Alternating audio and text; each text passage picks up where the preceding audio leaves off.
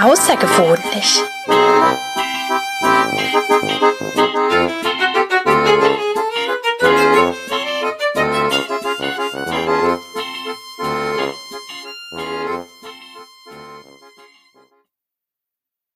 Willkommen zu einer neuen Folge von Außergewöhnlich. Und wir haben direkt eine Premiere, eine ganz kleine, weil ich zum ersten Mal nicht bei meinem Interviewpartner oder meiner Interviewpartnerin vor Ort bin, ähm, sondern ich sitze noch in meinem Bett und habe hier sämtliches Equipment zum Aufnehmen aufgebaut, denn meine heutige Interviewpartnerin, ähm, also es hätte eine längere Anreise bedeutet, wenn ich dich hätte besuchen wollen, denn Laura, du sitzt in Norwegen. Ja. Und zwar jetzt gerade nicht in deinem Camper jetzt hier für die Aufnahme, aber generell bist du dort mit deinem Camper und mit dem Dachzelt unterwegs. Und das jetzt nicht nur für irgendwie zwei, drei Wochen netten Urlaub, sondern ein Jahr Genau, und ich finde es super spannend zu wissen, wie es ist, jetzt in so einem auf so kleinem Raum und so mobil und in einem anderen Land zu wohnen. Und da ähm, ja, wollen wir heute drüber sprechen. Aber vielleicht erstmal vorab, du hast ja auch eine Vorgeschichte vor dem Camperleben. Wo kommst du eigentlich her und was hast du beruflich vorher gemacht?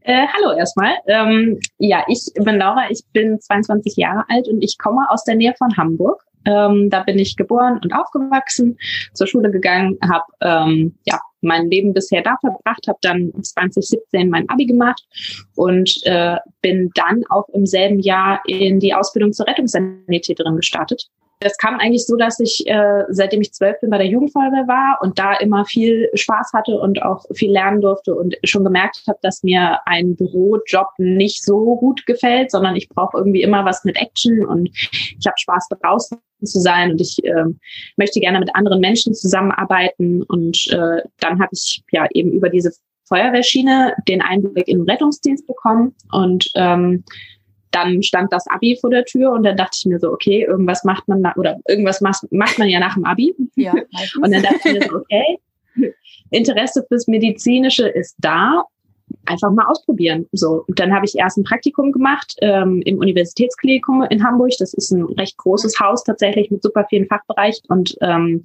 in dieser Zeit habe ich dann für mich entschieden, dass die Zeit super schön ist in der Klinik, aber für mich ähm, ist es zu zu rhythmisch, es ist zugleich und ähm, ich kann nicht gut mit diesem Rhythmus. Ich, ich fühle mich ähm, besser oder ich bin zufriedener, wenn ich morgens nicht weiß, was den ganzen Tag passiert. Ich bin super froh, dass ich das gemacht habe, weil dann habe ich nämlich rausgefunden in dieser Zeit, okay, ähm, Klinikum ist nichts für mich oder auch Praxis ist nichts für mich, also Arztpraxis, Physiotherapiepraxis, irgendwie sowas. Ja. Ich will schon ein bisschen mehr draußen sein und ein bisschen mehr auch machen, physisch. Und ja. ähm, dann bin ich im Dezember 17 in die Ausbildung im Rettungsdienst gestartet und habe da dann auch gearbeitet, ähm, drei Jahre lang, bis ich dann letztes Jahr im Dezember, Dezember 20, ähm, meinen Job gekündigt habe. Was war der Grund? Ich brauchte neue Herausforderungen und irgendwann habe ich mir so die Frage gestellt, hey, ist es jetzt, ist es das jetzt schon gewesen? Machst du das jetzt dein Leben lang, bis du irgendwann ja. äh, Familie hast, heiratest, Kinder kriegst? Äh, äh so der Standard, ne? ja. so, so, so den Standardweg gehst. Ja. Und willst du diesen Standardweg überhaupt? Ja. So, und ähm, ich wusste, dass ich diese diesen Abstand und diese gedankliche Freiheit, die ich brauche, um mir darüber klar zu werden, nicht bekomme, wenn ich in dem Job bleibe mhm. weil ich eben im Rahmen ähm, war. Und ähm, dann habe ich nicht nur meine meine Wohnsituation geändert. Im April ähm, 2020 bin ich ja in meinen Minicamper gezogen. Ah, okay. Also, also warte, Dezember hattest du deinen Job gekündigt und im April bist du, nee, gar nicht. Im April ja. bist du erst in den Minicamper gezogen, ne? Genau. Und dann genau. im Dezember hast du deinen Job gekündigt.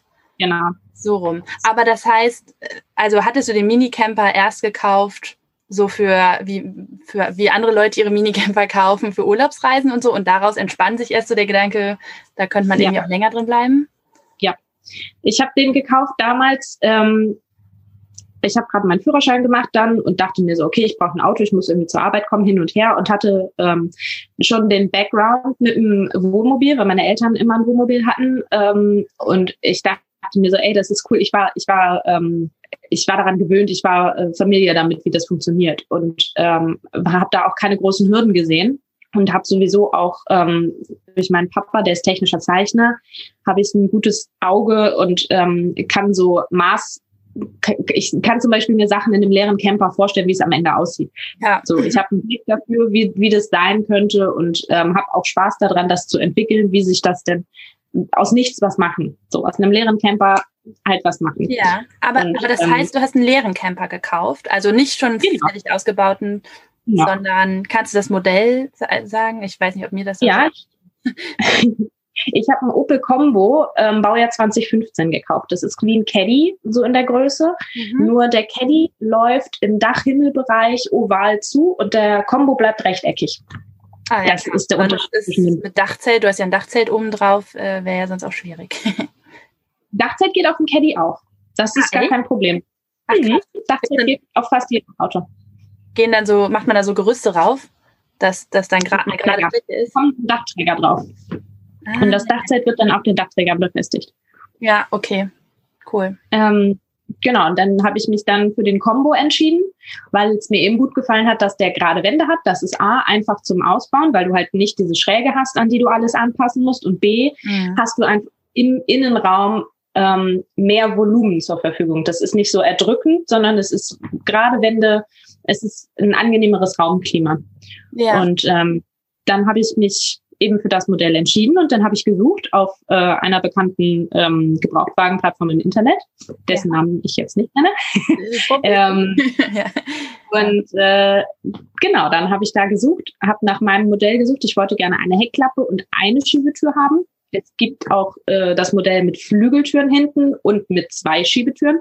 Das wollte ich aber nicht, weil ich auf der einen Seite eben was hinbauen ja. wollte und dann, ja, brauchte ich die ja. zweite äh, Schiebetür nicht, sondern ich brauchte halt die gerade Wand, wo ich ja. irgendwas befestigen kann. Ja. Und die Heckklappe wollte ich haben zum Windschutz, zum Regenschutz, zum Sonnenschutz. Ähm, und Flügeltüren finde ich einfach äh, für meinen, äh, meinen Nutzungsbereich fand ich das nicht sinnvoll. Ja. Genau, und dann fing die Suche an. Und dann habe ich mich äh, durchs Internet gesucht nach dem Auto und habe dann tatsächlich ja, fast ein halbes Jahr gesucht. Ach krass, so lange. Weil es gar nicht ja, weil es gar nicht so einfach ist, das Modell zu finden mhm. ähm, mit einem in, in einem guten Zustand. Das war gar nicht so easy. Ähm, und ich habe dann tatsächlich das Modell gefunden. Das stand in einem Schwarzwald. Ähm, und ich konnte leider nicht persönlich vor Ort dahin fahren, aber mein, meine Eltern waren gerade in der Richtung im Urlaub und dann meinte mein Papa, ja, dann machen wir mal einen Schlenk und gucken uns das Auto mal an. Mein Papa hat Ahnung davon und er kennt sich aus. Und ich habe ihm in der Hinsicht dann vertraut und habe gesagt, ey cool, fahr dahin, guck dir das an, schick mir Fotos und sag mir deine Meinung. Ja. Und dann sagte er, ja, das Auto ist perfekt, ich bin's Probe gefahren, das äh, läuft wie, wie, wie frisch aus der Halle sozusagen, wie frisch vom Band, ähm, weil es nämlich ein Leasing-Rückläufer war, der war erst drei Jahre alt und Ach, ähm, der Leasingvertrag ist ausgelaufen. Und ähm, das war ein Verwaltungsfahrzeug der Stadt in, ähm, in dem Ort in, äh, im Schwarzwald halt wirklich so ein kleines Kuhdorf. Und das Auto ist, ist so die näheren Ortschaften immer abgefahren und hat da so Botendienste geleistet. Also es hat, als ich es gekauft hatte, hat es nicht mal 10.000 Kilometer auf der Uhr, was nichts ist. Das ist krass. Das, war, das ist ein Beamtenfahrzeug. war nicht geschafft. Der war gepflegt bis zum geht nicht mehr. Der ist äh, in die Vertragswerkstatt gekommen bei jedem Zimperlein oder noch nicht mal, er hatte keine Zimperlein, der wurde wirklich so, so gut gepflegt, ähm, dass ich gar nicht anders konnte, als dann eben Ja zu sagen. Ja, und, logisch. Äh, habe ich den tatsächlich ähm, per WhatsApp oder per SMS gekauft, weil ich meinem Papa geschrieben habe, das ist er, nimm ihn mit. Ähm, ja, in, in, und so. In welchem Preisrahmen habt ihr euch da so bewegt? Ich habe knapp 10.000 Euro bezahlt für das Auto. Ähm, und für mich war es eben auch wichtig, dass er halt, also ich habe ja sowieso nur nach einer Heckklappe, einer Schiebetür geguckt. Und das war für mich einfach der ausschlaggebende Faktor. Ich hätte 5000 Kombos mit zwei Schiebetüren und Flügeltüren vorher haben können, wollte ich aber nicht. Ja. Deswegen ähm, war es für mich so und das Auto ist in so einem guten Zustand gewesen, dass ich wusste, selbst wenn ich den jetzt zwei, drei, vier, fünf, sechs Jahre fahre, ist der danach immer noch gut, ja. ähm, dass ich den nochmal wieder verkaufen kann, einfach weil der so, so gut gepflegt ist. Ja. Aber klingt, finde ich, nach einer voll logischen Entscheidung, also auch finanziell, wenn man jetzt mal überlegt, was so alles damit, also jetzt schon, ne, mit einer Norwegen-Reise, was man damit alles macht, dann ähm, sind es die 10.000 Euro ja mehr als wert, wenn man überlegt, was man sonst ausgibt in so einem Urlaub, um sich irgendwie Hotels und äh, Zugtickets oder Hostels oder was weiß ich ähm, zu genehmigen. Also ich glaube, das ist schon ein okayer Preis für so eine große Aktion. Definitiv. Man darf ja nicht vergessen, ähm, ich habe ihn damals gekauft als ähm, als Fahrzeug, als Alltagsfahrzeug, um zur Arbeit und zurückzukommen und auch eben, um an den Wochenenden mal rauszufahren. So habe ich ihn dann damals auch ausgebaut mit dem ersten Ausbau. Das war eine große Liegefläche, darunter viel Stauraum. Ähm, und so, das war echt ein, ein, flotter Ausbau. Einfach nur reingeschmissen, Matratze drauf und los. Okay. Ähm, und dann habe ja. ich eben im Laufe der Zeit ähm, rausgefunden, okay, ich kann mir das längerfristig vorstellen. Und dann kam so Stück für Stück die Entscheidung, ähm, auch mal länger damit unterwegs zu sein. Dann bin ich mit einer Freundin ähm, im Sommer 2019 mhm. äh, für drei Wochen in Norwegen gewesen, in Südnorwegen. Ach, ja. Cool. Und ähm, um mal so zu gucken, wie das denn ist, drei Wochen wirklich permanent Vollzeit in diesem Auto zu sein. Weil wenn man nur mal ein Wochenende unterwegs ist, dann äh, irgendwann kommt der Punkt, wo man sich denkt, okay, äh, ja, weiß nicht, Abwasch kann ich jetzt auch sammeln, mache ich denn, wenn ich zu Hause bin. Ja, so. ja, genau. Kommt halt drei Wochen nicht, weil du drei Wochen, also es kommt schon irgendwann, aber du musst dich dann halt damit auseinandersetzen, dass du eben nicht, ja, ja, mache ich, wenn ich wieder zu Hause bin, sondern du machst genau. es dann vor Ort. Und das war für mich so die Generalprobe zu gucken, hey, wie funktioniert das? Ja. Ähm, A, funktioniert es gut, B, ist der Ausbau der richtige. Ich hatte nämlich schon im Hinterkopf, dass das für Vollzeit im Autoleben nicht der richtige Ausbau ist, weil er dafür nie gedacht war. Ja, du hattest ja auch ähm, gesagt, war nicht isoliert und nix, ne? Also genau, genau. Das war einfach schnell rein und los und war dafür für diese Zwecke auch super, aber für langfristig damit unterwegs sein war es einfach der falsche Ansatz. Aber auch das braucht Zeit, das zu verstehen und das zu realisieren. Und ähm, genau, dann war ich drei Wochen mit meiner Freundin dann eben in äh, Norwegen. Und äh, als ich dann auf dem Rückweg war, kam mir so die Erkenntnis, dass ich mir so dachte, oh ja, das kann ich mir ganz gut vorstellen. Ähm, ich war zu dem Zeitpunkt allerdings noch in einer festen Beziehung mit meinem Partner zusammen in einer Wohnung, ähm, was dann ja sich im Herbst darauf änderte, weil ich mich entschieden habe, dass die Beziehung oder die Beziehung zu beenden mhm. aus verschiedenen anderen Gründen, die mit dem Camper nichts zu tun haben tatsächlich. Ähm, aber für mich war es so okay, ähm, das war so der einzige Punkt, der mich irgendwie davon abgehalten hat, das nicht zu tun. Ja. Und ähm, dann stand ich eben oder dann habe ich mir selber die ähm, Freiheit genommen zu sagen, okay, ich beende diese Beziehung jetzt, ähm, was im Nachhinein gesehen die beste Entscheidung meines Lebens gewesen ist. Liebe Grüße an den Ex-Freund. Der hört das garantiert nicht, aber liebe Grüße. ähm, man weiß es ja. nicht. Ähm, ja. Und dann war es halt so, okay, es war für mich total klar, ich ziehe aus der Wohnung aus. Ähm, Sorry, wohin bist du dann erstmal? Weil der Camper war ja da noch nicht, ähm, also der war wahrscheinlich noch nicht so präsent, dass du da direkt reingezogen bist, oder? Ja. Ähm, nee, der Gedanke war da, auf jeden Fall. Ähm, aber dann kam die Vernunft, ähm, weil das im Herbst war und der Winter stand vor der Tür und der, wie gesagt, der war nicht isoliert und nix. Ähm, ja. War alles irgendwie nicht so richtig optimal. Ich bin dann erstmal ähm, kurzfristig wieder zurück zu meinen Eltern, aber wirklich nur irgendwie eine Woche oder so, bis ich mich sortiert hatte. Und dann ähm, haben meine Großeltern mir angeboten, dass ich ähm, bei denen im Haus äh, ein Zimmer haben kann und da quasi einziehen kann. Ähm, und ich war froh, dass ich halt ein Zimmer hatte, dass ich irgendwo unterkommen konnte. Und meine Großeltern ähm, haben sich auch gefreut, hey, dann ist die Lütte mal wieder da und ja. so. Es ist eine Win-Win-Situation. Ja. Und ähm, ich habe aber von Anfang an klar gemacht, das ist nur für den Winter weil ich eben das Auto ausbaue weil, und den Plan hatte, dann gehe ich ins Auto. Meine Oma hat das immer so ein bisschen, ja, ja, mhm, ist nur für den Winter. Ja, ja, weil sie das, glaube ich, nicht verstanden hat. Für mich war es super, weil ich einfach äh, dann die Zeit hatte, im Herbst ähm, oder dann im Herbst und Winter kommenden mir Gedanken zu machen, hey, wie geht's weiter?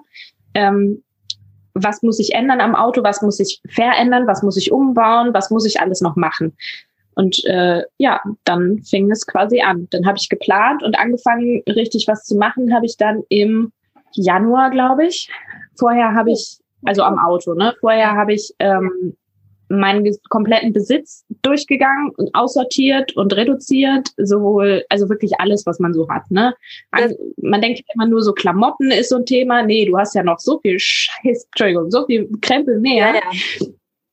Ähm, das fing, also ich hatte das ja sowieso alles auf einem Fleck, weil ich ja quasi gerade ausgezogen war. Ja. Das war gut. Dann habe ich quasi einfach angefangen und habe mich dann so durchgearbeitet. Ähm, einmal komplett durch alles. Also Klamotten, ähm, Möbel, was ich, ich hatte nicht viele Möbel, aber die, die ich hatte, ja, brauche ich im Auto nicht. So. Nee, klar. Habe ich verkauft, verkauft ähm, oder verschenkt, ähm, gespendet, eingelagert. Ähm, ich habe zum Beispiel einen Sessel auch abgegeben ähm, in einem Coworking Space äh, in der wilden Heimat, was über die Camper Nomads kommt, wo ich weiß, ey, die hatten, die waren gerade auf der Suche. Das ist sinnvoller, den dahin zu geben. Die freuen sich drüber, als ja. wenn ich den irgendwo, ähm, weiß ich nicht, auf den Sperrmüll stelle, weil dafür war er noch viel zu gut. Ne? Und so ein bisschen mit Sinn und Verstand an die ganze Sache rangehen. Ähm, Aber dann hat man ja auch echt viel, ähm, das wäre nämlich meine Frage, ob du alles jetzt schön bei deinen Großeltern oder irgendwo eingeschlossen hast und wenn du zurückkommst, kannst du praktisch wieder einen ganzen Hausstand für eine 80 Quadratmeter Wohnung aufmachen. Das ist jetzt ein bisschen übertrieben. Oder du hast ähm, wirklich ausgemistet und, und viel weggegeben? Ich habe viel ausgemistet und viel weggegeben und ich habe so einen Grundstock sozusagen, ähm, bestehend aus Sachen, die mir wichtig sind, ähm, also Erinnerungsstücke auch Küchenequipment und so einen ganzen Kladderadatsch, was man so hat, ähm, da habe ich so ein paar Sachen behalten für mich, wo ich wusste, okay, da, da hängt irgendwie mein Herz dran. Zum Beispiel habe ich ähm, super schöne Keramikschüsseln, die ich mir auf Römm damals gekauft habe. Und wer weiß, wo du, wo du in, weiß ich nicht, fünf, sechs, sieben, acht, zwölf Jahren bist. Vielleicht ziehe ich mal in ein Tiny House oder in eine Wohnung, was auch immer, dann habe ich zumindest so einen ganz kleinen Grundstock. Ähm, und was hast du dann im Camper jetzt dabei? Also was war so für dich unverzichtbar und musste unbedingt mit? Ich habe Küchenausstattung im Camper dabei. Ich habe ein gewisses ähm, technisches Equipment dabei, also ein Laptop, äh, eine Kamera, eine Drohne, ein Stativ, ein Mikrofon. Ähm, du bist besser ausgestattet als ich, ja. sowas alles. Ja, das hat sich tatsächlich so über die Jahre dann ergeben. Und du hattest ja gesagt, dass du so eine mhm. Küchenausrüstung hast, mit so ein bisschen ne, Geschirr und Topf und was weiß ich mit hast. Das, das wird mich zu der Frage bringen, wie dein Camper jetzt vor allem nach dem zweiten Ausbau aussieht. Hast du da den, ähm, vorher meintest du, hast du hauptsächlich ein bisschen Stauraum und ein Bett äh, da reingehauen. ähm, hast du jetzt auch eine kleine Küchenzeile und so oder wie sieht das aus? Ja, ich habe ähm, also, einmal so zum groben Aufbau sozusagen. Ja, genau. mein, äh, mein Auto ist ein Zweisitzer mhm. und ähm, war hinten als Transporter. Also hatte hinten nie eine Sitz, hatte nie hinten eine zweite oder eine dritte Sitzreihe. Ähm, das heißt, der Boden ist eben. Da habe ich dann ähm, isoliert, Trittschalldämmung, ähm, Industrieparkett drauf und ähm, auf der Fahrerseite, quasi hinterm Fahrersitz, ist auf der kompletten Länge eine ähm, eine Sofa-Bettkonstruktion. Ja. Ähm, das ist ein Lattenrost, der quasi ineinander greift. Und ja. wenn man den dann auszieht, dann hat man eben einen Lattenrost ähm, und kann so das Bett bauen. Ach cool, also das, aber ähm, die meisten Camper haben ja hinten, äh, das ist ja die kurze Seite hinten praktisch über die ganze das Bett, aber du hast es wirklich an der Längsseite. Mhm. Ah okay. Ja, weil mein Auto, mein Auto ist ja ähm, nicht so breit. Also ja. mit Außenspiegeln darf das Auto ja maximal 2,55 breit sein. Genau. Ähm, und ich bin deutlich schmaler. Ich müsste jetzt mal kurz überlegen. Ich glaube, ich habe hinten in der Breite 1,49. Deswegen schlafe ich längs hinter der Fahrerseite mhm. und ähm, habe auf der Beifahrerseite die Schiebetür und quasi mhm. der Bereich, der von der Schiebetür bis zur Heckklappe ist, da ist mein Küchenblock. Da ist dann ja, eine Spüle drinne. Ähm, die ist zwar jetzt gerade nicht angeschlossen, aber sie ist da.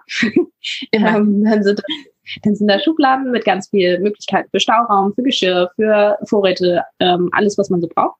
Mhm. Und ähm, dieser ganze Küchenblock ist auf sogenannten Schwerlastschienen gelagert. Das heißt, ich kann den kompletten Küchenblock nach hinten rausziehen und dann halt unter der geöffneten Heckklappe. Das ähm, ist mega cool. Das gibt mir die Möglichkeit, ähm, dass es halt flexibel ist, ne? Und dann, wenn man so, wenn man Sachen braten möchte oder irgendwie, ja, ja. man möchte ja auch nicht immer den ganzen Geruch und äh, Dunst und Dampf dann im Fahrzeug haben. Deswegen habe ich dann mich dafür entschieden, eben ähm, ja den Küchenbereich auch nach außen ausziehen zu können. Ja, voll clever. Ja. Wenn du brätst, heißt das, äh, ähm, ähm, hast du irgendwie einen Herd mit Gas oder so, also eine kleine Herdplatte oder wie ist das? Nee, ich ähm, bin komplett flexibel mit meinem Kocher. Ich habe jetzt für die Reise ähm, einen Multifuel-Kocher Ähm, das gibt mir den großen Vorteil. Ähm, du hast irgendwann, wenn du, wenn du mit Gas kochst und du hast Außentemperaturen, die sind ja so ab fünf Grad plus, wird es schwierig, weil das Gas zu komprimiert wird und dann hat es Schwierigkeiten, ähm, vollständig zu verbrennen, beziehungsweise überhaupt eine Flamme zu erzeugen. Ähm, Dementsprechend ist es sinnvoll, äh, dann für kältere Temperaturen auf Flüssigbrennstoff umzusteigen, weil der äh, höher verbrennt und dementsprechend kannst du mit einem Multifuel-Kocher auch bei minus 20 Grad kochen, ähm, was mit Gas nicht geht, selbst mit Wintergas. Es gibt Sommergas und Wintergas. Die haben beide eine unterschiedliche Zusammensetzung. Das eine ist ähm, Butan und Propan und das andere ist Isobutan und Propan, wenn ich jetzt nicht wenn ich jetzt nicht völlig durcheinander bin. Aber auf jeden Fall gibt es zwei unterschiedliche Gemische. Das eine ist ein bisschen kälteresistenter, aber auch mit Wintergas hast du hier bei minus 20 Grad ich möchte jetzt nicht sagen keine Chance, aber ähm, es ist schon sehr mühselig. Da bist du mit einem Flüssigbrennstoff ähm, ja. und einem Multifuel-Kocher doch wesentlich besser bedient. Dementsprechend habe ich mich jetzt eben für die Reise, ähm, bin ich umgestiegen auf einen Multifuel-Kocher und äh, bin damit tatsächlich auch sehr zufrieden. Wir hatten am Anfang ein bisschen Startschwierigkeiten, weil wir uns erstmal so aneinander gewöhnen mussten, weil es ein anderer Prozess ist mit einem mit einem Flüssigbrennstoffkocher eine Flamme zu erzeugen. Diese, der muss halt vorheizen und dann muss er wieder abkühlen. Und das ist eine Wissenschaft für sich. Also inzwischen haben wir uns ganz gut angefreundet, aber am Anfang war es dann doch ein bisschen, bisschen tricky. Ja. Ähm, und den kann ich halt komplett flexibel bewegen.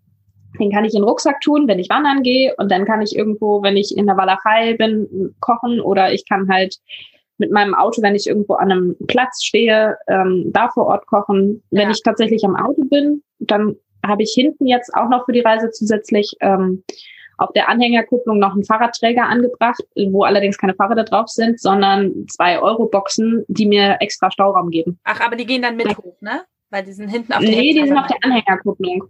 Ach, die Heckklappe geht hoch und ja. auf der Anhänger guckt, die können so runterrutschen. Ich habe ein Video auf meinem Instagram-Kanal, ist ein bisschen schwierig, das zu beschreiben jetzt. Okay. Ähm, also ich kann den Fahrradträger abklappen und dann die Heckklappe öffnen. Ja, okay. Und diese zwei Boxen, die halt hinten drauf sind, die eine Box ist nur Auto und Technik und so, das sind Schneeketten, Abschleppseil, ähm, Werkzeug, ja, hauptsächlich sowas, Kabeltrommel, tralala, den ganzen technischen Kladderadatsch, den man so braucht. Und die andere Seite ist dann ähm, quasi Garage. Da sind jetzt meine Sommersachen drinne. Also ich habe zwar schon kurzärmlich an, weil es hier schon sehr warm ist. Das heißt, ich habe schon ein bisschen was rausgeholt. Ja, aber ich wollte gerade sagen, du siehst viel sommerlicher aus als ich. Also hier ist es noch voll kalt, aber du hast schon ein T-Shirt und kurze Hose an. Naja gut, wir haben jetzt hier, also ich bin ja jetzt gewöhnt, also das heißt, ich bin jetzt gewöhnt. Ich bin sowieso, seitdem ich im Camper bin, super entspannt, was Temperaturen angeht. Ja, da müssen wir gleich eh nochmal drüber reden. wir haben jetzt hier 11 Grad haben wir. 11 Grad? Ja, da hole ich ja, also meine kurze Hose raus. genau, wo wir, wo wir bei den Temperaturen sind. Du hast den Wagen jetzt besser gedämmt, sagst du. Ähm, was für Temperaturen ja. erreichst du da so oder wie heizt du noch zusätzlich? Also ich habe gedämmt mit ähm, einem Material, das nennt sich Armaflex. Das ist ein, ähm, ein Schaumstoff, ähm, selbstklebend. Der ist tatsächlich in der Szene recht beliebt, weil er einfach zu verarbeiten ist. Ähm, du schneidest ihn zu und dann klebst du ihn eben auf die Flächen, wo du ihn hinhaben möchtest. Es gibt allerdings noch ganz viele andere Varianten, ein Auto zu dämmen. Ähm, ich habe A damals nicht groß in Recherche investiert, weil ich mir dachte, gut, das funktioniert und das, das wird schon tun. So. Ja. Ähm, es ist allerdings nicht besonders nachhaltig, das muss man dazu sagen. Ähm, wenn man nachhaltig dämmen möchte, muss man A, wesentlich mehr Geld in die Hand nehmen, mhm. ähm, B, sich sehr gut damit auseinandersetzen, was für Materialien man verarbeitet. Ja, klar. Und C? Ähm, eben auch gucken, ja, wie, wie das Ganze zu verarbeiten ist. Also einige Sachen müssen bei warmen Temperaturen verarbeitet werden und sowas. Das ist halt immer noch so ein Faktor, der damit reinspielt. Ähm, all das hatte ich damals nicht und habe mir dann damals überlegt, okay, ich brauche irgendwas, was funktioniert. Ja. es war Ende Januar und dann bin ich eben auf Armaflex gestoßen und habe hab dann erst mit Armaflex isoliert und habe dann noch ähm, halb hoch das Auto mit Filz bezogen. Das heißt aber, ab der, ab dort sieht man diese, die Dämmung noch oder hast du da nochmal was drüber gemacht über das Anaflex? Nee, ähm, ab halb hoch sieht man ähm, das Natur, Naturauto sozusagen, also das Metall von innen. Ach so, du hast nur halb hoch gedämmt? Genau, nur halb hoch gedämmt, mhm. ähm, beziehungsweise ist ein bisschen schwierig vorzustellen. Es gibt so ein paar Stellen, die sind gerade Flächen, da habe ich gedämmt und da ist jetzt irgendwas anderes davor. Aber die ganzen schwierigen, nicht geraden Stellen, A, ist es eine super fummelige Angelegenheit und B, wollte ich erstmal gucken, wie sich das ähm, so tut, ob das ausreicht mit der Dämmung. Mhm. Und ich habe überlegt, ob ich den Rest hoch auch noch filzen möchte oder ob ich das einfach so lasse. Ähm, bis jetzt habe ich es einfach so gelassen. Also es stört mich nicht, es funktioniert. Ähm, Wird es dadurch nicht viel kälter? Ja, also grundsätzlich, ich habe gemerkt, als es gedämmt war, dass es definitiv wärmer war. Was ich dann noch zusätzlich habe, ist also das Problem, was ja jeder hat, dass die Fensterscheiben Kältebrücken sind. Ja. Ähm, ich habe mich dann äh, informiert und habe dann geguckt und habe dann sogenannte Thermoisomatten gefunden von einem Hersteller aus Hamburg. Ähm, das sind Matten, die, man kennt ja diese Saugnapfmatten, die man so vorne in die Frontscheibe machen kann. Ja. Ich wollte diese nicht haben, weil dann hast du immer diese Saugnapfabdrücke überall und dann bleh, fand ich irgendwie doof. Deswegen habe ich nach Alternativen geguckt und ähm, habe Thermoisomatten gefunden mit Magnet eingenäht im Rand. Erst habe ich überlegt, ob ich das selber mache. Dann hatte ich aber das Problem, dass ich den Stoff, den ich ähm, oder dieses Material, dieses Thermoisozeug, ähm, das schafft eine normale Nähmaschine nicht, weil das zu dick ist. Mhm. Das heißt, so weit bin ich gekommen in meiner Planung, bis meine Mama meinte, mm -mm, funktioniert nicht, musst du dir was anderes überlegen. Hm, doof, okay. Und dann hab ich, bin ich eben auf diese Firma in Hamburg gekommen und bin zu denen, habe hab die angeschrieben und habe gesagt, hey Leute, ich habe da mal ein Problem. Ähm, wie funktioniert das? Könnt ihr das machen? Ähm, und sie sagten, ja, wir machen sowas. Äh, wir haben allerdings die Maße noch nicht für das Fahrzeug, weil wir eigentlich sonst so äh, gängigere Modelle machen. Einen Sprinter, ein Ducato, und die kannten das Modell Combo noch gar nicht. okay. Waren die völlig überfordert mit. Und glücklicherweise ähm, waren die aber so flexibel, dass ich gesagt habe, hey Leute, ähm, ich komme gerne bei euch einen Vormittag, das war ja alles noch vor Corona, ich komme gerne bei euch mal einen Vormittag vorbei, ihr könnt das alles ausmessen und ähm, das war so eine Win-Win-Situation. Die waren froh, dass sie das Auto im Sortiment hatten mhm. und ich war ja. froh, dass ich einen Hersteller gefunden habe, der das machen konnte. Na klar, und, ähm, ja, das haben wir dann gemacht und dann hat es drei oder vier Wochen gedauert. Dann waren meine Thermoisomatten fertig und ähm, das heißt, dadurch hatte ich dann schon mal die Kältebrücken ähm, abgedeckt. Und ähm, das sind halt diese sechs Thermoisomatten, die ich habe. Und damit bin ich dann erstmal losgezogen und habe dann aber letztes Jahr im November nach wirklich sehr intensiver, langer Suche und Recherche eine Standheizung eingebaut bekommen ja, ähm, das wäre jetzt nämlich meine Frage, mit was man. Das, das war gar nicht so einfach, ja. Ähm, das gestaltete sich sehr schwierig aus dem Punkt, dass mein Fahrzeug ein Benziner ist ja. und der Markt für Benzinstandheizung zu dem Zeitpunkt ähm, ja eigentlich nicht existent war. Ja. Mal so. Ich wollte möglichst ja. wenig Platz im Fahrzeug selber verschwenden, in Anführungszeichen. Ja, klar. Und dann ähm, hatte ich glücklicherweise Kontakt zu einem inzwischen sehr guten Freund, ähm, Mechaniker im Weserbergland. Ähm, wenn jemand einen guten Mechaniker im Weserbergland braucht, meldet, meldet euch bei mir. Ich kann da Kontakt herstellen. Ähm, der, der eben auch bereit war, über den Tellerrand hinaus zu gucken. Der ist selber Dachzeltnomade und ähm, ist eben sehr bedacht darauf, Individuallösungen zu finden für das Fahrzeug. Wenn man, wenn ich jetzt in eine Opel-Werkstatt fahre oder in eine Fiat-Werkstatt, weil Opel und Fiat das gleiche Auto bauen, also es ist egal, ob ich zu Opel oder Fiat fahre, ja. prinzipiell, ähm, die versuchen, also die haben für mich keine Individuallösung gefunden. So. Mhm. Und die sind nicht auf mein Problem eingegangen. Und da habe ich mich nicht gut beraten gefühlt. Und dann habe ich irgendwann den Holger gefunden und sagte, Holger, ich habe da ein Problem. Und er sagte, okay, alles klar, ich gucke mir das an. Wir finden für dein Fahrzeug für dich die perfekte Lösung. Das hat dann zwar ein paar Monate gedauert, aber dann haben wir es tatsächlich geschafft. Ähm, und wir haben es jetzt so gelöst, dass meine Standheizung im, ähm, im Motorraum verbaut ist. Uh, okay. Da ist nämlich noch Platz gewesen. Echt? Und ja, ja, ähm, und es ist auch noch Platz gewesen für eine Zweitbatterie, weil die Standheizung, wenn der Motor aus ist, muss ja irgendwie versorgt ja. werden. Sprich, ja. ähm, ich habe eine Zweitbatterie vorne im Motorraum und eine Standheizung, die eben über einen Warmluftschlauch ähm, die warme Luft vorne ins Auto leitet und dann kommt vorne aus dem Fußraum im Beifahr auf, der, auf der Beifahrerseite Fußraum quasi ein Warmluftschlauch raus. Ach, das ist ja cool. Das, das heißt, wenn du vorne deine Motorhaube aufmachst, dann siehst du auf deine Heizung rauf, sozusagen. Ja. Genau, wenn ich die Motorhaube aufmache, dann sehe ich links die Heizung, in der Mitte den Motor, dann zwei Batterien und dann den ganzen anderen Kletterrad, steht immer die Kabel. Und ich weiß inzwischen, was das alles ist, aber und wenn ja, irgendwas funktioniert, wo ich mal gucken muss, aber ähm, genau, ja. Das war für mich die perfekte Lösung, weil ich hat keine Chance oder wollte ungern die Heizung unters Auto verbauen. Das gibt es manchmal auch, Aha. weil die Heiz es gibt viele, die das machen. Ich persönlich finde es nicht sinnvoll, weil ich weiß, dass mein Auto nicht nur auf asphaltierten Straßen unterwegs ist. Und äh, im Herzen bin ich eine Offroaderin und mein Fahrzeug ähm, fährt doch mal durch das ein oder andere, wo es vielleicht schwierig wäre, wenn man einen Unterbau mit Standheizung hätte. Ja. Deswegen habe ich dann vorausschauend geplant und mir gedacht, es wäre ziemlich dämlich, wenn du dir in Norwegen irgendwo in der Walachei die Standheizung unterm Auto abreißt. Ja. Ähm, lass das mal bleiben, pack die mal vorne im Motorraum und das wird schon so. Ähm, dementsprechend bin ich super happy mit der Lösung und bin jetzt auch tatsächlich dann letztes Jahr den ersten Winter, also ich habe die Heizung seit November 2020, also mhm. jetzt ein halbes Jahr Mhm. Und ähm, seitdem ist es hey, super easy, peasy, entspannt. Also ich habe vorher auch ohne Standheizung ähm, bin ich klargekommen. Und dann, wenn du dann eine Standheizung hast, das ist so ein Luxus. Luxus, ne? Und für, ja. mich, war, für mich war der ausschlaggebende Faktor nicht unbedingt Wärme, sondern Feuchtigkeit. Ja, dass sich das nicht alle ja. so absetzt, ne, wenn du da im kalten Auto schläfst, ohne Heizung. Ja, selbst wenn man die Fenster ein bisschen aufmacht, das, der eine Punkt ist das Schlafen. Das andere, der andere Punkt ist, man darf nicht vergessen, wenn du Vollzeit in dem Auto wohnst.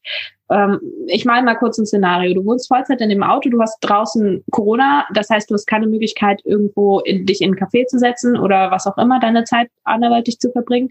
Sprich, du bist eigentlich entweder auf der Arbeit oder in deinem Auto ich sage jetzt nicht gefangen, aber schon irgendwie ähm, eingeschränkt. Ja, so wie wir in unseren Häusern gefangen sind gerade. ist ja leider ja. Genau. Stell dir vor, es regnet drei Wochen am Stück. Und du kochst und du bist draußen, deine Klamotten sind nass, deine Regenjacke, deine Schuhe, irgendwann ist alles nass. Und du hast einfach keine Möglichkeit, das trocken zu bekommen. Die einzige Möglichkeit, die du, wenn du keine Standheizung hast, ist, wenn die Zündung läuft und deine, dein Gebläse läuft, deine Heizung läuft. Ähm, aber auch das ist auf Dauer weder fürs Auto noch für das Innenraumklima des Fahrzeugs wirklich sinnvoll, weil es nie wirklich durchtrocknet. Und deine Chance äh, oder deine Wahrscheinlichkeit, dass es irgendwo anfängt zu schimmeln, ist so, so hoch, weil du einfach dieses, dieses feuchte, bisschen warme, dann wieder feuchte Klima hast. Das ist einfach nicht sinnvoll. Und ja. ähm, als ich die Standheizung neu hatte, ähm, hat die die ersten zwei Tage, ist sie auf voller, voller ähm, Stufe erstmal durchgelaufen, um einmal das Auto grundtrocken zu bekommen. Ja. Ähm, Genau, also es haben wir im Haus auch immer, das hat nur einen Kamin und da müssen wir auch, wenn wir irgendwie über Weihnachten weg waren, dann ist das ausgekühlt und so und da einmal komplett wieder durchtrocknen.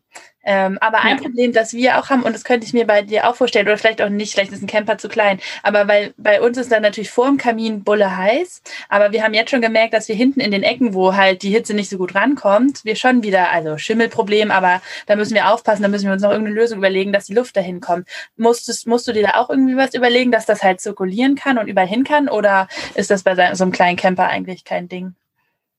Mm, es ist nicht so ein großes Problem, muss ich sagen. Also ich habe ähm, also ich lasse die Standheizung in normalen Nächten äh, kalt, wenn es draußen, weiß nicht, wir haben minus fünf, minus sechs, minus acht, irgendwie sowas, läuft die Standheizung bei mir jetzt nicht auf 21 Grad, weil das ist völlig, ähm, völlig unrealistisch, sondern die läuft dann auf 15 vielleicht und vorne die Fenster auf, dass halt die warme Luft raus kann und ich immer einen guten Austausch habe. Weil ja. ich nämlich gemerkt habe, als ich die Standheizung neu hatte, ich war gar nicht mehr daran gewöhnt, im Warmen zu schlafen. Ja. Mein, meine kompletten Schleimhäute sind ausgetrocknet, weil einfach die warme Luft permanent da ist. Und ich merke es jetzt auch jetzt, wo ich wieder in Steinhäusern schlafe. Ich schlafe nur noch mit offenem Fenster. Genau, weil du gerade meintest, jetzt wo ich wieder im Steinhaus schlafe, ähm, für die HörerInnen, die, die ja nicht denken sollen, du bist zurück von deiner Reise oder so, du bist nach wie vor mit dem Camper in Norwegen unterwegs, hast es nicht abgebrochen. Ähm, aber ich sehe auch halt im Hintergrund ein, ein wunderschöne Holzvertäfelung mit einem Bild vom Meer. ähm, wo, du bist gerade auf einem Hof zum Arbeiten. Genau, ich bin gerade auf einer Farm ähm, am Hardanger Fjord ähm, in Norwegen, im West, Südwest-Norwegen. Ja, doch, das Südwest ist das unter Bergen, ja, ne? Ähm, ja, na, ja, doch, südöstlich von Bergen. Ja, okay. Mhm. Genau, weil ich nämlich, nachdem ich ja, um nochmal den Bogen zurückzuschlagen, ich habe ja im Dezember 2020 meinen Job gekündigt, um zu gucken, was die Welt ja. noch so für mich zu bieten hat. Genau. ähm, und bin dann äh, Ende Januar nach Norwegen gefahren. Und ähm, also zum Entsetzen deiner Oma. ja, mehr oder weniger. Also ich meine, sie kennt mich ja jetzt schon lange genug und also für die war es jetzt nicht überraschend, aber ja, so wie Omas halt sind. Ne? Ich glaube, das kennen wir alle. Ähm, Genau, und dann bin ich Ende Januar ausgereist aus Deutschland und ähm, nach Norwegen eingereist, natürlich unter ziemlich ähm, strengen Bedingungen und Regularien und dem ganzen Papierkram. Das war alles, äh, alles andere als ein Spaziergang, aber es hat alles gut geklappt. Ähm, und seit Ende Januar bin ich jetzt in Norwegen und verbringe hier, ähm, so Gott will, mein komplettes Jahr. Ich weiß nicht, wie sich die Situation hier entwickelt und es kann jederzeit theoretisch sein, dass die Norweger sagen, hey, also im Moment sind ja die Grenzen sowieso zu. Ne? Also nur Norweger rein, die äh, also nur mit norwegischen Pass oder die hier Land haben. Ist das an irgendeinen ähm, Inzidenzwert gebunden? Weißt du das? Weil ich habe mal geguckt, Norwegen ist jetzt ja bei knapp über 60 gerade. Es geht ja. Ja, also hier ist es ähm, so, dass die Norweger grundsätzlich sehr, sehr früh ihre Grenzen zumachen und auch letztes Jahr sehr, sehr früh ihre Grenzen zugemacht haben und grundsätzlich sich sehr, sehr abschotten. Mhm. Ähm, weil einfach die Infektionszahlen gerade so niedrig sind. Und hier ist es eher so, dass du punktuell in den Großstädten ähm, ja, Infektionsherde hast, aber halt hier auf dem Land. Ich bin jetzt hier gerade in einem Ort, ähm, die komplette Landzunge, wo ich hier bin, hat 5000 Einwohner. Und ja. das Dorf, in dem ich hier bin, da stehen, also wenn es 30 Häuser sind, ist es viel. Also das ist hier jetzt nicht ja. so. Ich wollte ähm, sagen, hat Norwegen, hat Norwegen eine einzige Großstadt? Ist Oslo eine Großstadt? Also natürlich Os wahrscheinlich Oslo, schon. Oslo ja, Oslo, Bergen, Tromsø, Ålesund, also halt die größ größeren Städte. Ähm, da sind halt die, Zell ähm, die Infektionszahlen hoch, weil die Leute enger zusammen wohnen. Ne? Das, das ergibt sich ja. Aber wenn du hier auf dem Land bist, am Ende der Welt gefühlt und der nächste Nachbar drei Kilometer entfernt ist, da ist die Wahrscheinlichkeit, dass man sich ansteckt, halt wesentlich geringer, weil man nicht so dicht aufeinander sitzt. Ja klar, um also einfach Mindestabstand ist kein Problem für euch. Definitiv. Ähm, es gibt hier sogar den, also vor allen Dingen, ähm, es gibt hier so einen, so einen Witz oder so ein Sprichwort, ähm, der hat sich jetzt so, oder es hat sich jetzt so entwickelt. Es gibt ja hier die Regel ähm, zwei Meter Abstand mhm. ähm, zu den Leuten und die Norweger äh, fragen sich schon, wann sie wieder zurück zur normalen Regularien gehen können, weil normalerweise halten sie vier Meter Abstand. ähm, die sind super entspannt damit und es ist sehr respektvoll und hier wird tatsächlich auch ähm, wenn du nicht gerade in den Hotspots bist, ähm, hier in meinem kleinen Tante Emma Laden, hier wird keine Maske getragen.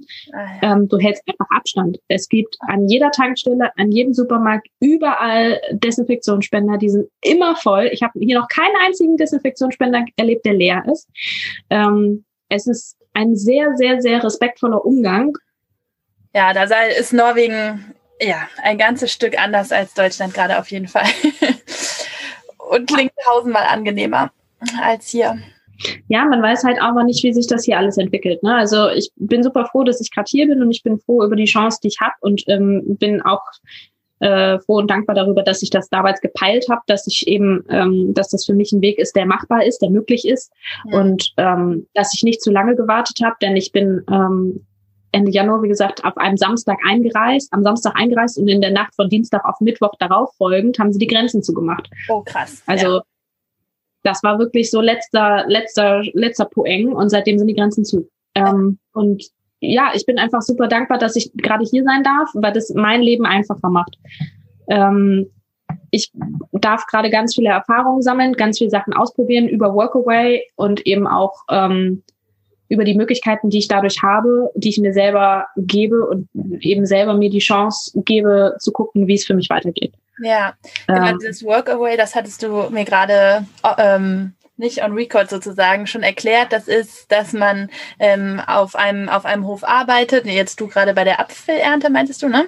Und dafür halt ähm, da wohnen darfst, äh, Kosten und Logis sozusagen. Also Essen.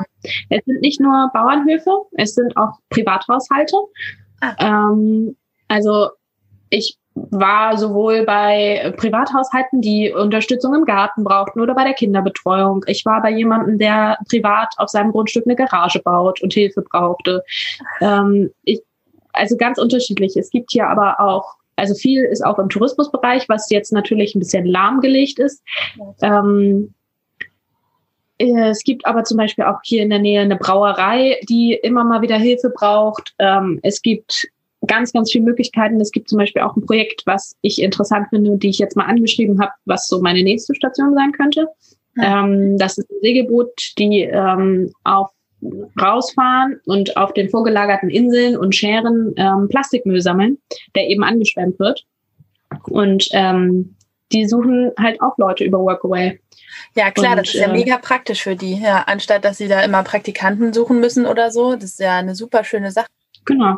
Also es ist wirklich ein ganz, ganz breites Feld. Ich bin letztes Jahr auf Workaway gekommen, ähm, über einen Zufall tatsächlich, äh, weil ich geguckt habe, wie es so generell ist mit ähm, Einreise nach Norwegen und was man haben muss, um äh, um hier zu arbeiten. Ich hatte überlegt, ob ich quasi mit meinem Rettungsdienst-Background ähm, hier nicht arbeiten kann. Das ist alles super schwierig, weil du ähm, spezielle Zertifikate brauchst. Du brauchst eine, hier nochmal ähm, sechs Monate Ausbildung und so, weil hier die Standards anders sind. Ja. Ähm, weil man hier nämlich auch gleich eine Hemmsausbildung mitbekommt sozusagen. Also ähm, man ist für einen Rettungsheli mit ausgebildet, was ich halt auch in Deutschland nicht habe. Okay. Ähm, Ach, der kommt wahrscheinlich Norwegen auch öfter zum Einsatz, weil es so entlegene genau. Bereiche gibt, ne? Gerade im Norden und so. Genau. Ja, klar. Genau. Das ist hier, das ist hier ganz normal, dass hier ein Rettungsheli kommt, weil halt ne, die Distanzen sind weit. Das war für mich der Punkt, wo ich realisiert habe, okay, der Rettungsdienstzweig, den hier weiter zu verfolgen, das wird schwierig bis gar nicht machbar. Ja. Und dann habe ich geguckt, was gibt's denn noch für Möglichkeiten? Ähm, und bin dann eben auf Workaway gekommen. Ich wusste, dass ähm, Freunde von mir das schon im, äh, ja, so klassisch nach der Schule, ne, ein Jahr Work and Travel ja. nach Australien, Neuseeland, was weiß ich was, ähm, das ist so, ist schon bekannter, sagen wir es mal so. Ähm, und dann habe ich geguckt, ob das eben das Workaway auch hier in Norwegen gibt und habe herausgefunden, ja, es gibt es hier, es gibt es weltweit. Und ähm, ich bin einfach völlig fasziniert von diesem Konzept was das für Möglichkeiten ähm, bietet, was es mir für Möglichkeiten bietet und ähm, wie, wie breit gefächert es einfach ist.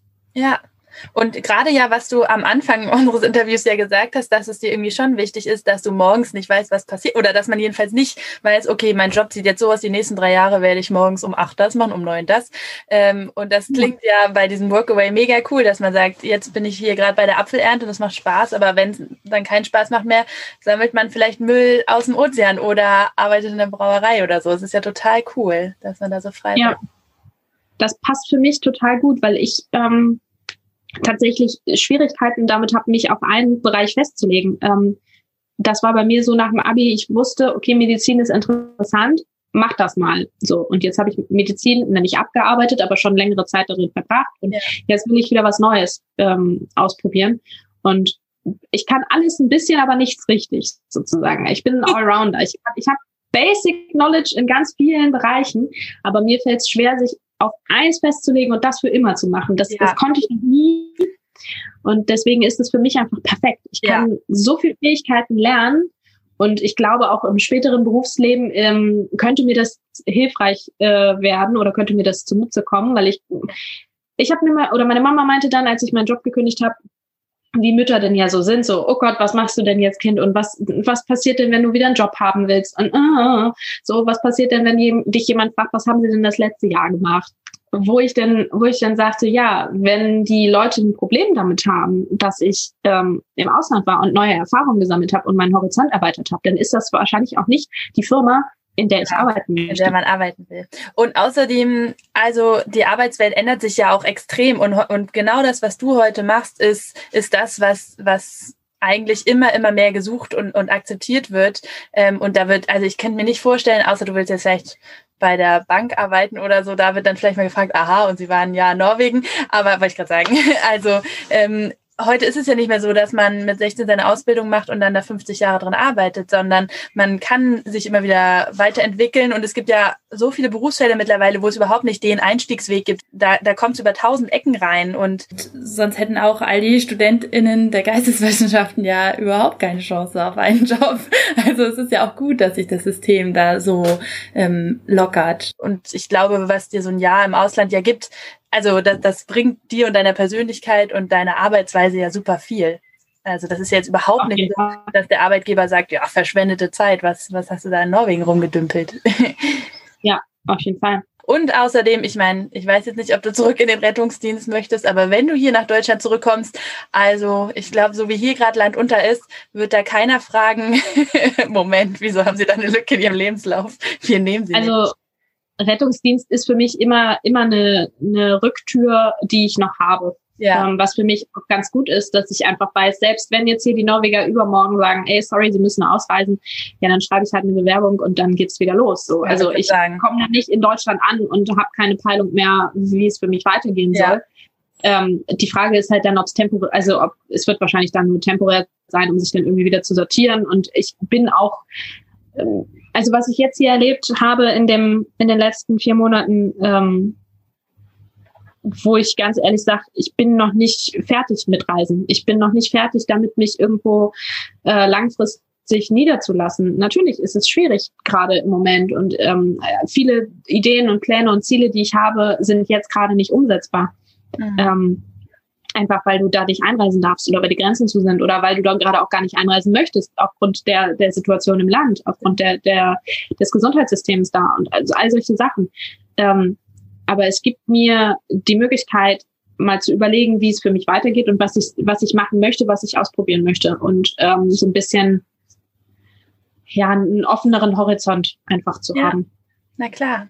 Ja, weil apropos Ziele, vielleicht noch so, so als letzten Punkt. Ähm, ich meine, das, das Jahr has, hat ja noch ein paar Monate vor sich. Und gibt es noch feste Ziele oder Stationen, die du in Norwegen ähm, angehen möchtest? Wie hoch willst du vielleicht noch in den Norden? Oder sagst du wirklich, ich plane immer nur den nächsten Schritt und gucke von dort aus weiter? ich habe, seitdem ich ähm, hier angekommen bin, den ersten Gastgeber hatte ich für im Voraus geplant. Alles andere hat sich ergeben. Ach cool. Und das ist das Beste. Ich war früher ein sehr, sehr ähm, verkopfter Mensch. Ich brauchte viel Planung und ich brauchte viel, ich muss heute wissen, was ich übermorgen mache, so, weil es mir damals Struktur gegeben hat. Inzwischen brauche ich das nicht mehr. Ähm, ich für mich ähm, bin glücklicher damit, wenn ich in der Situation entscheiden kann, links oder rechts. Ähm, weil ich jetzt inzwischen auch ähm, meine persönliche Stärke und mein persönliches Rückgrat gefunden habe, dass ich eben in der Situation sagen kann, okay, ich vertraue mir und ich vertraue meinen Entscheidungen. Äh, das hat auch gedauert, das zu entwickeln und das ist bei jedem auch unterschiedlich, wie schnell oder wie langsam das funktioniert. Ähm, aber bei mir ist es so, dass ich jetzt sagen kann, egal was passiert, selbst wenn ein Gastgeber jetzt an die Tür klopft und sagt, du musst in drei Stunden ausziehen, kein Thema da steht mein Camper. Easy peasy ja. entspannt. Ich habe immer eine Rückfallebene und das ist für mich ähm, ganz wichtig, weil ich einfach, ja, ich kann nicht, äh, mir kann nichts passieren in diesem Sinne. Ja. Das ist meine Rückfallebene. Aber das ist ja, ich meine, auf jeden Fall auch eine Sache von, von der persönlichen Entwicklung, aber natürlich auch mit deinem, mit, mit so einem mobilen Lebensstil halt auch super schön einfach zu lernen. Also ich meine, es gibt ja auch die Leute, die, und das ist natürlich auch absolut eine Möglichkeit nach dem Abi ähm, ihr Haus bauen mit 200 Quadratmeter und ihre zwei Autos haben und ihren Job. Und ähm, wenn Kinder auf die Welt kommen, ist wahrscheinlich sowieso noch mal alles anders. Aber klar, dann ähm, dann zu sagen, ich treffe kurzfristig Entscheidungen, ne, wo will ich lang? Oder mein Arbeitgeber klopft an die Tür und sagt, hier in drei Stunden ist äh, müssen Sie raus oder so. Dann logisch, dass man dann viel mehr Angst hat davor, Entscheidungen zu treffen oder ja, also ein viel stärkeres Rückgrat braucht oder so. Auf jeden Fall, auf jeden Fall. Und ich weiß nicht, wie es weitergeht. Also ich weiß nicht, ob ich, ähm, also es ist noch auf jeden Fall so viel Entdeckerlust und so viel ähm, Motivation in mir sozusagen, mhm. dass ich sage, okay, das muss ich jetzt erstmal alles abarbeiten, bevor ich mich dann irgendwann vielleicht mal sesshaft irgendwo niederlasse. Und wenn ich irgendwann im, mit einem Reihenhaus irgendwo äh, Ende sozusagen, dann ist es auch schön. Im positiven Sinne, ja. genau. Ja. Es ist, es ist nicht, aber ich sehe es nicht so als, als ähm, vorgeschrieben und einen vorgegebenen Weg. Bei mir war es so ganz am Anfang, dass viele Leute irgendwie ähm, aus dem, ja, nicht einen engsten Freundeskreis und Bekanntenkreis, sondern so erweiterter, erweiterter Kreis, die dann so sagten, boah, also wie lange willst du denn das machen? Minicamper, also, es, also das, das ist nur so, nur mal so eine Phase, so eine pubertäre Phase, sowas. Ja, ja. So wurde das geplant. Wo ich mir dann so dachte, als ihr euer Reihenhaus gekauft habt, ist da jemand zu euch hingegangen und hat gefragt, oh cool, Reihenhaus, ja, wie lange wollten ihr das noch machen? Ja, puh, wie lange wollt ihr das denn durchziehen noch hier? Ja. Ja, da kam auch keiner hin und hat eure, eure, eure Entscheidung in Frage gestellt. Und genau diese Freiheit nehme ich mir raus, dass ich eben sagen kann, hey, das ist eine Möglichkeit, das ist eine einzige Möglichkeit. Es ja. kommt ja immer darauf an, wie man sich, ähm, wie, wie wichtig man das priorisiert. Ähm, es gibt ja auch viele, die sagen, hey, ich habe einen festen Wohnsitz, das ist absolut safe, da brauche ich mir keine Gedanken drum machen. Ich kann mich jetzt künstlerisch entfalten. Ich kann jetzt meine, ich kann mich im Garten ausleben, ich kann was bauen, ich kann mir ein Atelier bauen, ich kann da meine, meine Träume und meine Sachen verwirklichen. Aber ich weiß halt, dass ich mir um, um das Projekt Haus und Sicherheit und Wohnsitz keine Gedanken mehr machen muss. Ja, stimmt. Also ich glaube schon, dass jeder Mensch so irgendwo seine sichere Basis hat. Also nur für den einen ist das eben ein abbezahltes Steinhaus, für den anderen eine stabile Beziehung oder enge Freunde, ähm, ja, oder für den anderen ist keine Ahnung, auch einfach äh, die Routine zu wissen, jeden Morgen erstmal mit einem guten Kaffee aufzuwachen. Keine Ahnung. Also sie ist ja für jeden, für jeden etwas anderes. Aber ich glaube, ja, wie du sagst, ähm, irgendwo braucht man so eine Basis. Und die kann ein Haus sein oder der Wohnort muss es aber nicht. Und dann ist auch nicht der eine irgendwie spießiger oder konservativer als der andere. Bei dem einen ist es eben nur, ist diese Sicherheit eben nur mehr an was Materielles geknüpft und bei dem anderen vielleicht nicht. Ja, auf jeden Fall. Oder Leute, die einfach sagen, hey, mir ist es egal, wo ich schlafe, wo ich wohne. Ich bin sowieso nur zum Schlafen und, und Wohnen zu Hause. Ich habe eine, eine Einzimmerwohnung und bin eigentlich nur draußen und bin überall unterwegs und bin in tausend Vereinen und tausend ähm, Organisationen und bin eigentlich mehr, mehr unterwegs als drinne. Für die ist es natürlich äh, auch schön, dass sie einfach sagen können, hey, das Thema hat sich erledigt, ich kann ja. meine Kreativität woanders ausleben. Ja. Oder halt die Leute, die sagen, ähm, ich bin, ich möchte flexibel sein, ich möchte mich ja. nicht festlegen, das ist jetzt mein, meine Straße, mein Bäcker, meine Tankstelle, mein Supermarkt, meine, meine Nachbarschaft für die nächsten, ich weiß nicht wie viele Jahre. Ähm, einigen Leuten gibt es Sicherheit, dass sie eben wissen, hey, ich kenne die Nachbarn, ich kenne die Leute und ich kenne die lange und ich habe eine Beziehung zu denen aufgebaut und ich kenne die Kassiererin im Supermarkt und kenne ihre Kinder und wir schnacken miteinander und wir, wir haben eine ja. Verbindung. Ich habe diese sozialen Kontakte. Und außerdem, selbst wenn man nichts, also weil du auch meintest, ne, Hauptsache am Ende des Tages, ja, ist man zufrieden mit seiner Entscheidung, auch in dem Sinne, äh, vielleicht stellt man auch fest, oh, Camperleben in Norwegen, keine Ahnung, nach drei Monaten, ach so, ist ja doch gar nicht meins. Aber wunderbar. Also wir haben dann auch manchmal so komisches Verständnis von Erfolg und Misserfolg. Dann denkt man, oh, was ein Misserfolg, hier habe ich drei Monate meines Lebens verschwendet. Nee, überhaupt nicht. Also das war es ja total wert, das rauszukriegen.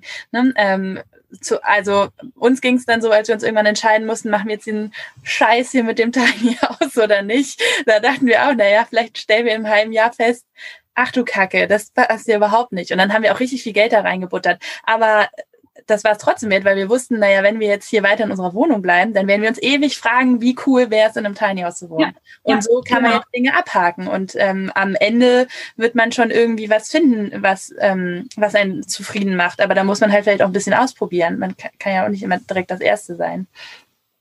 Unterschreibe ich so. Den Satz, den du gerade gesagt hast, ich werde es bereuen, wenn ich es nicht mache. Genau das war bei mir auch so. Ja. Und ähm, inzwischen, ich habe so einen Satz, der fällt immer wieder ähm, das ist so ein bisschen wie so ein Leitspruch geworden. Im schlimmsten Fall wird's eine Erfahrung. Ja, das ist voll gut. Und, und das passt einfach so, so gut. Und auch, ähm, es kommen so viele Sachen, die, die unerwartet sind, womit man sich auseinandersetzen darf. Darf, nicht muss, sondern mhm. darf.